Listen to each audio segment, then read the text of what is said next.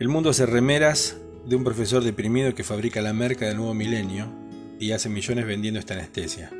La tele le entrega un premio ante los ojos enamorados de un público que no tiene referentes y Heisenberg se transforma en el ídolo de los sin rumbo. Un chico bonito vuelve del pueblo una noche de calor luego de tener sexo con una chica a punto de casarse con otro tipo, pero eso no es nada, ¿eh?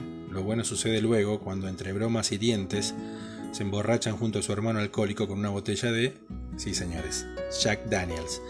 Eso, mi querido Ashton, es tener estilo.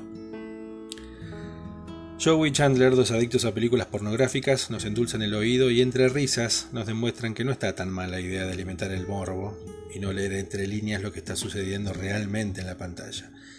Es solo pornografía inofensiva, pensamos. Después de todo, ellos son nuestros amigos.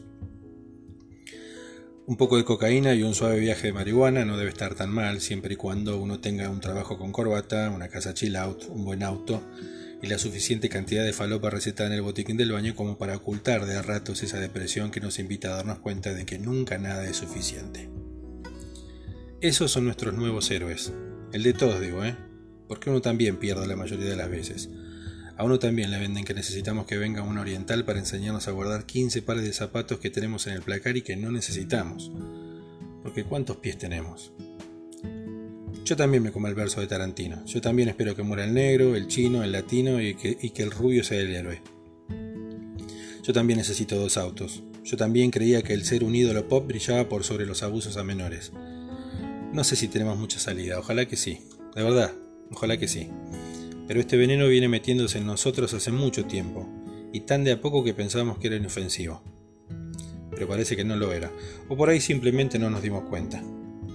Porque ahora aplaudimos a un narcotraficante, porque deseamos un trago de whisky, porque el alcoholismo es simpático y más normal de lo que pensábamos, porque dejamos pasar el momento de adulterio del chico lindo, porque pensamos que una buena porno no le hace mal a nadie, porque la vida dejó de tener valor, porque ahora pensamos que las cosas que antes eran verdaderamente importantes ya no son un negocio y quedaron en el pasado. Intento torpemente no ser religioso, pero hoy me voy a permitir pecar en esto. En el futuro, lo verdaderamente bueno va a ser malo, y lo que nos hace muy mal va a estar bien. Así reza uno de los libros que más se intenta callar, pero que sin embargo es el más vendido desde 1468. En el futuro, lo verdaderamente bueno va a ser malo y lo que nos hace muy mal va a estar bien. Yo creo que la Biblia no le pifió mucho en esto.